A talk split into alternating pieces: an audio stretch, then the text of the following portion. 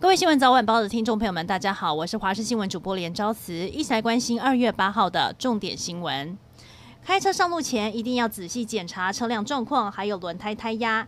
一辆联结货柜车今天经过国道一号南下三义路段时，疑似轮胎爆胎，刹车卡死，导致轮胎起火，接着还烧到前段货柜，驾驶紧急停靠路边逃命。消防队赶到时，货柜已经变成了大火球，而且其中一颗着火的轮胎整颗弹飞出来，差点砸到消防员。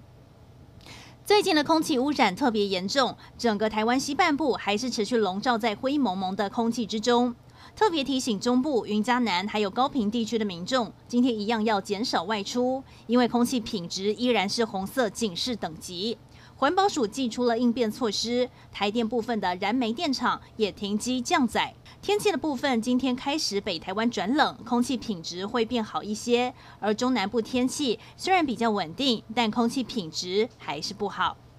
受到疫情的影响，今年大多的民众春节不会出国，而是在国内旅游。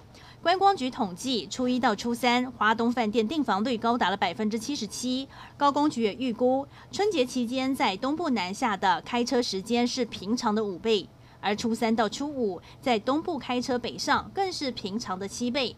在日月潭视察道路工程的林佳龙也呼吁，民众春节出游要搭乘大众运输，自行开着的话，请多走替代道路，才不会塞在路上。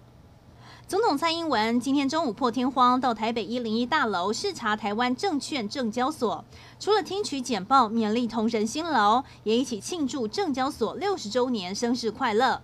台股金鼠年创下新高，平均每位股民赚了一百万。蔡总统开心地表示，牛年还没有到，但牛市已经先来报道。台湾的疫苗进度，从 COVAX 分配到的疫苗是牛津疫苗。不过，这款除了效力没有莫德纳和辉瑞这么稳定之外，又有了新的状况。因为南非的变种病毒传染力更强，现在牛津大学和南非金山大学研究发现，AZ 疫苗面对变种病毒效力大幅降低，甚至决定暂停让医护的接种计划。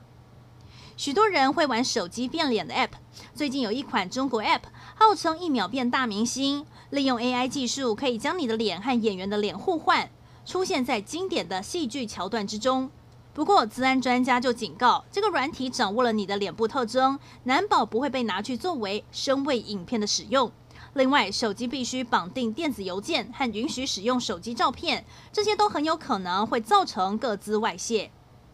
马上就要过年了，您想好要包多少钱给家人了吗？最近购物平台上贴了一张红包行情表。像是祖父母的要包三千六、六千或六千六，而父母公婆则是六千到一万以上。邻居同事的小孩则最少要包两百元。包给长辈的金额要逐年增加，也都要是双数。不过命理专家表示，包红包还是要量力而为。网友则笑说：“总之，包给老婆的一定要最大包。”